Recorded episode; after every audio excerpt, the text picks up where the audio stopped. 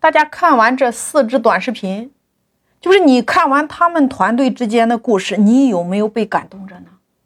反过来，我问问大家，就是你跟你团队之间曾经有没有一起打过仗？曾经有没有一起干过一些什么事儿？你有讲给别人听过吗？你有讲给顾客听过吗？你是用嘴巴在讲，还是用短视频在讲？还是用音频在讲？还是在你的微信公众平台上用图文来传播？还是在直播间里边来讲？讲给你的客户，讲给你的粉丝。你让他们知道究竟是一支什么样的团队在为他们做着服务。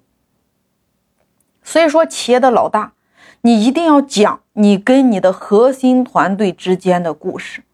你只有讲出来那些东西，才能够让别人知道你们是一支什么样的团队。传播的是什么？传播就是把你们之间的故事让更多的人知道。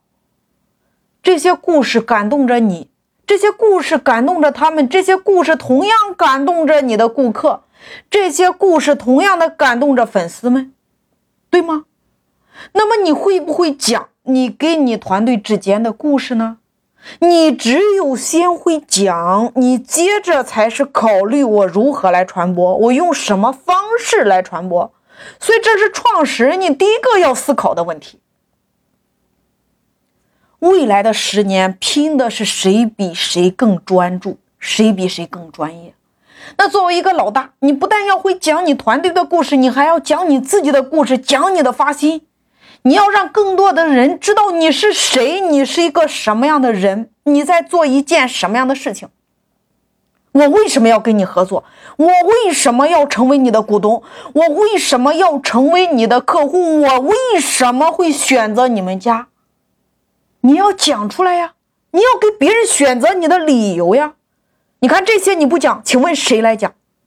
你看刚才我们都看了华为的、格力的这几支视频，他们的老大都有一颗中国心，从中国制造走向中国创造的心，让全球的眼光都聚焦中国这件事儿。你看，这是老大的一个态度，老大的一个社会责任感，这就是爱商。你的心中装着多少人，你的心中装着多大的事儿，你就值得多少人为你骄傲，为你喝彩。你看，都是这个产品，为什么选择你？为什么就是你？这就是老大的发心。一个企业的灵魂就是你企业老大的发心，老大的发心找着了，你的演讲稿才有力量，你的产品才能卖火卖爆。你才能吸引更多的人跟你一起去干一件大事一群有情有义的人去干一件有意义、有价值的事儿，这才是趋势，做最好的自己。